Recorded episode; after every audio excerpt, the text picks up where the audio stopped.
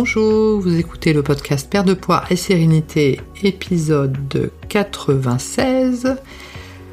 Le podcast qui va vous aider à trouver un équilibre de vie entre votre corps et votre esprit. Bienvenue à vous, je m'appelle Véronique Denis et aujourd'hui le titre de l'épisode est Le profil rebelle.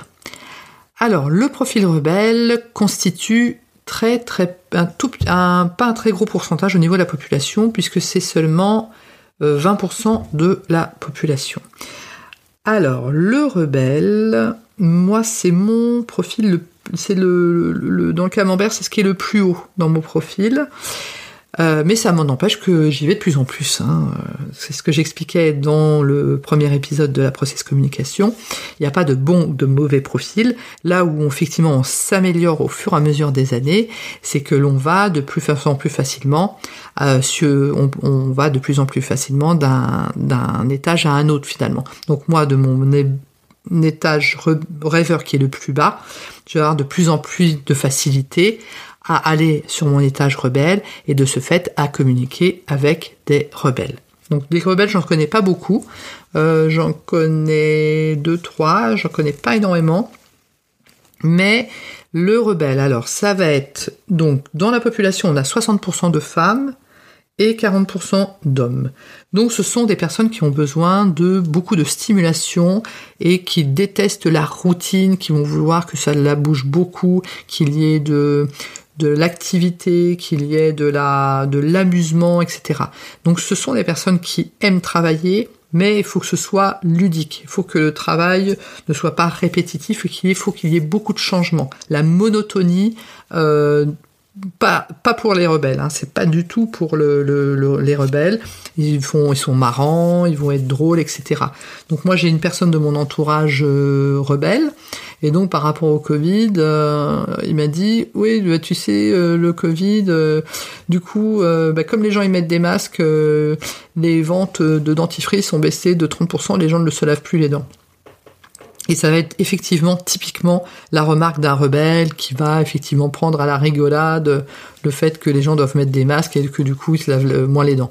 Voilà, ça va être typique. C'était typiquement le, l'image du, rebelle, effectivement le, fait de, des remarques. Par contre, euh, bah, il va avoir du mal à aller aux réunions parce que c'est pas trop son truc. Euh, il va avoir du mal à se adopter les règles finalement euh, qui sont communes à tout le monde. Ça, ça va un peu euh, embêtant pour lui. Euh, il aime pas trop.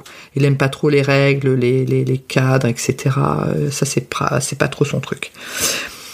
Donc, il faut, pour communiquer avec un rebelle, rester sur le ton de l'humour et de la provocation. Ça, c'est vraiment quelque chose qu'il va adorer. Par exemple, un enfant rebelle si vous essayez absolument de le forcer à faire ses devoirs ou dans un cadre parce qu'il faut, etc. Alors là, euh, il va partir tout de suite. Par contre, si vous essayez de rendre les devoirs ludiques, euh, ou de dire sur le fond de la blague, mais bon, il faut, il faut et tout ça, c'est avec un, rebelle, ça marche pas du tout, et surtout avec un enfant, il faut essayer que ce soit euh, vraiment stimulant et que ça reste vraiment ludique par rapport à lui, parce que il a horreur de s'ennuyer et il aime sortir du cadre. Donc, faut faire en sorte, alors je sais que c'est compliqué, mais de faire en sorte que euh, les, euh, les, les, par exemple les devoirs sortent du cadre. Est-ce que plutôt que d'aller faire le, de faire les, les, devoirs dans son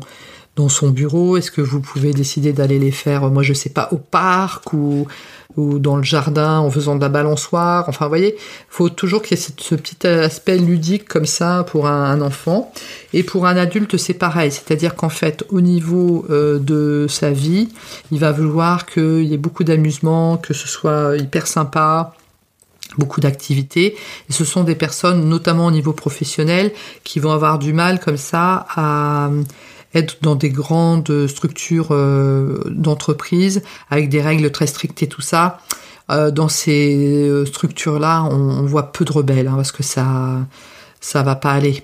parce que ça va être trop strict pour eux et ils vont rapidement s'ennuyer, voire après, ce sont des personnes qui finalement ne n'apportent plus de positif parce que ça ça va plus du tout quoi. Hein. C'est pas, il faut que ce soit créatif. Donc en général, ce sont quand même des personnes qui vont avoir des métiers euh, créatifs, où ils vont être euh, indépendants pour pouvoir effectivement donner euh, lieu à leur créativité et à pouvoir faire ce qu'ils veulent et avoir l'impression de travailler en s'amusant. Et ça, ça va être hyper important pour lui. Alors, le rebelle, comment agit le rebelle sous stress Alors, le rebelle sous stress va blâmer les autres. C'est-à-dire qu'en fait, à partir du moment où ça ne va plus comme il veut, c'est, quoi qu'il arrive, de la faute des autres. Donc il va énormément râler, soupirer, se plaindre. Euh, il va euh, essayer de faire en sorte que les autres fassent à sa place, mais ce que les autres vont faire à sa place, ça va pas lui convenir non plus. Et donc en fait, au bout du compte, ça va être de leur faute. Donc il ne faut jamais faire à la place d'un rebelle le rebelle, quand il n'arrive pas à faire quelque chose, il faut le laisser et il ne faut pas l'aider. Parce que finalement, au bout du compte, ça va être de, votre faute et il va vous blâmer. Et vous n'allez pas lui rendre service non plus. Donc euh, voilà, c'est un peu bizarre, mais c'est comme ça. Et donc, euh, il ne va pas non plus assumer ses responsabilités. C'est-à-dire qu'à partir du moment où s'il y a un échec, ou s'il y a quelque chose euh, auquel il n'arrive, qu'il n'arrive pas à faire, etc., il va vous rejeter la faute, il va rejeter la faute sur les autres. Donc il ne faut jamais faire à la place du rebelle et attendre que ça passe. Et bah, pour le rebelle, effectivement, pour continuer à nourrir ses besoins ses... et qu'il se sente bien, bah, faut, le... que ce soit ludique et il faut qu'il y ait beaucoup de changements tout le temps, etc. Faut le surprendre, euh, euh, il faut que ce soit drôle, il faut que ce soit sympa. Et là, il n'y a pas de souci, tout se passera bien avec euh, le rebelle. Donc voilà ce que je voulais vous dire par rapport à ce profil.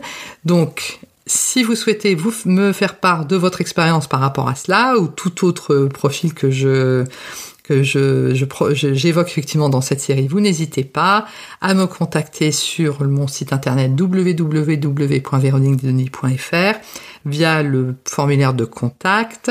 Et donc à chaque fin de l'épisode, je mettrai en avant un témoignage sous la forme bien sûr d'un pseudo. Hein, je ne dévoilerai pas, ce sera anonymisé bien évidemment, mais la personne se reconnaîtra parce qu'elle m'aura donné le nom du pseudo que je souhaite. Euh, qu'elle souhaite que j'utilise, bien évidemment. Et euh, je vais mettre également en place à l'automne le, principe d'un invité ou d'une invitée extérieure qui a un métier qui apporte plus de bien-être, parce qu'effectivement, le rôle de tout cela, c'est de se sentir bien dans sa tête et dans son corps. Je vous remercie de votre attention et je vous dis à très bientôt.